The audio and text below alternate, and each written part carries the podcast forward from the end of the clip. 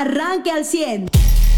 Hoy hay información interesante en este eh, miércoles, inicio, eh, perdón, mitad de semana eh, y en víspera de terminar el mes de junio, pues hay información interesante a nivel nacional, pues este muy lamentable accidente donde 10 personas quedan heridas en el Estado de México, en dos localidades, por la explosión de pirotecnia en los conocidos como polvorines que son eh, lugares, en muchos casos, en muchos casos, perdón, incluso viviendas habilitadas como talleres para la realización de pirotecnia, son accidentes eh, constantes y recurrentes, sí que la autoridad pueda hacer algo para normarlos, controlarlos, vigilarlos ya por lo menos. Eh, en el Estado de México parece en ese tema es tierra de nadie, mientras pues que las familias siguen arriesgando sus vidas y en este caso pues hubo 10 personas heridas. Desafortunadamente eh, en este pues muy lamentable accidente allá en el estado de México. Pues en la política en la grilla eh,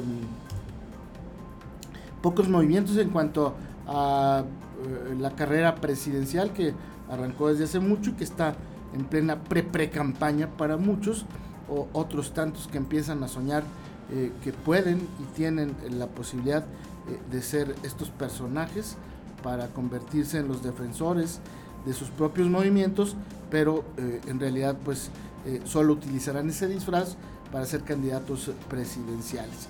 en información local, pues el tema de los incendios forestales, este de Saltillo, en los límites con General Cepeda, que desafortunadamente sigue activo, y que el día de ayer eh, eh, se eh, reavivó el fuego. El día de ayer las autoridades estatales, alrededor de las 9 de la noche, dieron a conocer el estado que guardan, ya no son cuatro, sino cinco incendios forestales activos durante esta semana.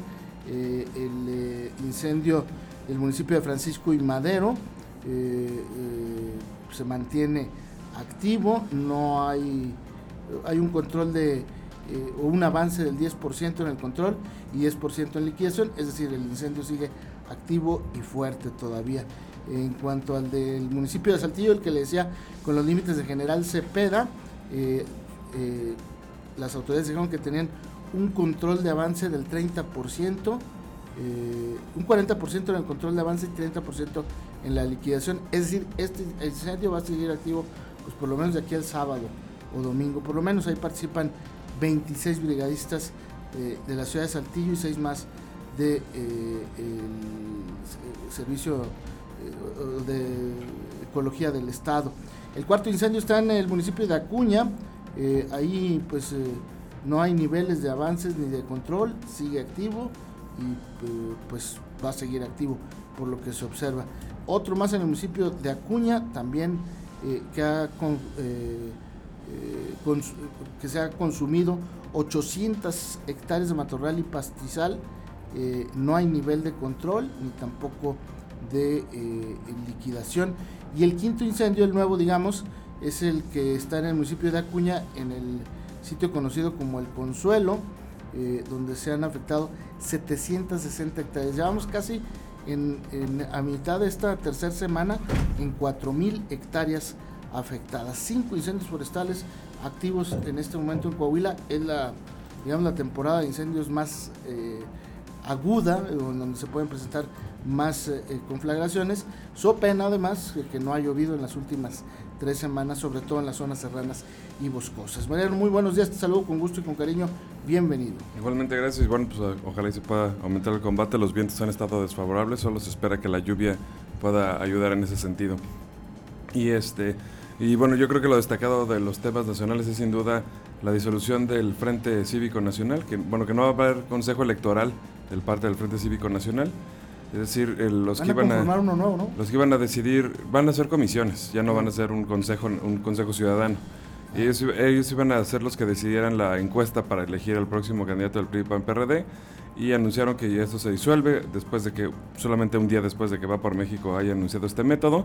Y dice, el texto especifica que esa decisión se toma así, dice, después de que se cambió el esquema bajo el cual se llevará el proceso de consulta respecto a lo planteado originalmente. Es decir, a ellos como Consejo Ciudadano se les había planteado una idea y a la hora de que se publica, pues no fue lo que les habían planteado. Entonces, dicen, gracias por la invitación, los que sabemos hoy que la coyuntura política y la construcción de acuerdos a efecto de privilegiar la unidad de las elecciones del 2024 son prioritarios, pues bueno, se entiende que ellos prefieren eh, que todo funcione para que los partidos puedan trabajar y no para que los ciudadanos puedan realizar una consulta. Es la, carta que se lee. Y en, cuanto a, esos temas de política, aquí el gobernador Miguel Ángel Riquel me señaló que, que, bueno, que él está contento de que por fin se dé esta, la, posibilidad, las reglas para que podamos tener eh, alguno de los eh, candidatos, de, bueno, participantes para la candidatura de oposición, aunque pues vaya, sabemos todos que se está jugando con unas reglas no escritas y con unas reglas planteadas también por el, por el gobierno en el poder y por el partido en el poder, pero que pues, realmente por eso tienen otros nombres, ¿no? Y fuera de esto, el, eh, pues reiterar que se va tarde, fue lo que dijo Riquelme, en que, bueno, pues ya los demás han tenido, ojo, no, no tarda en el sentido de que el proceso electoral haya empezado, no, tarda en el sentido de que el proceso electoral se, adelantó desde que el presidente dijo que había corcholatas y eso ya tiene más de un año. Entonces, eso, eso tendrá evidentemente sus consecuencias en conocimiento y sus consecuencias en, en lo que pueda reflejar el, hacia las personas y, hacia los partidos. Y por otro lado, comento que, digamos que en otro tema ya más satisfactorio, que sí, sí, aunque no se reciben, o sea, no hay un presupuesto federal que destine recursos a, a ayuda a los pueblos mágicos, todos los pueblos mágicos de Coahuila cuando se han nombrado sí reciben más visitantes, porque sí hay una difusión turística que permite darse a conocer y este y pues que se espera lo mismo en General Cepeda, que también tiene una buena oferta turística en cuanto a paleontología, en cuanto a viñedos. Eh, está Don Leo ahí, si no me equivoco, y había otro nuevo en General Cepeda.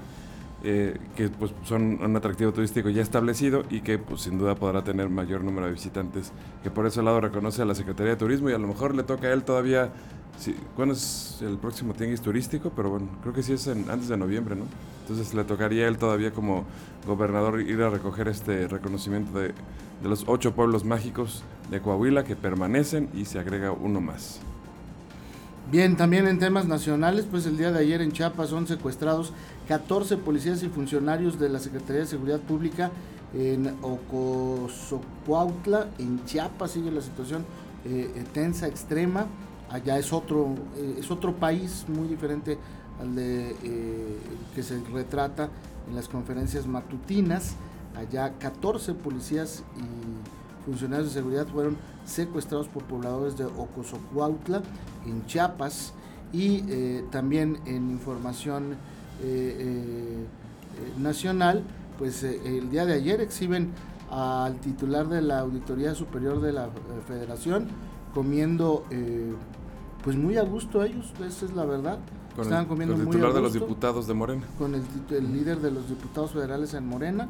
Eh, el titular de la Auditoría Superior de la Federación no se ha presentado a comparecer ante el Congreso de la Unión, a pesar de que tiene un llamamiento para hacerlo y aclarar algunas cuentas públicas, pero ayer sí se sentó a comer con eh, Mier eh, y muy plácidamente ellos contestaron y dijeron, no, estamos comiendo, estamos compartiendo el pan y la sal.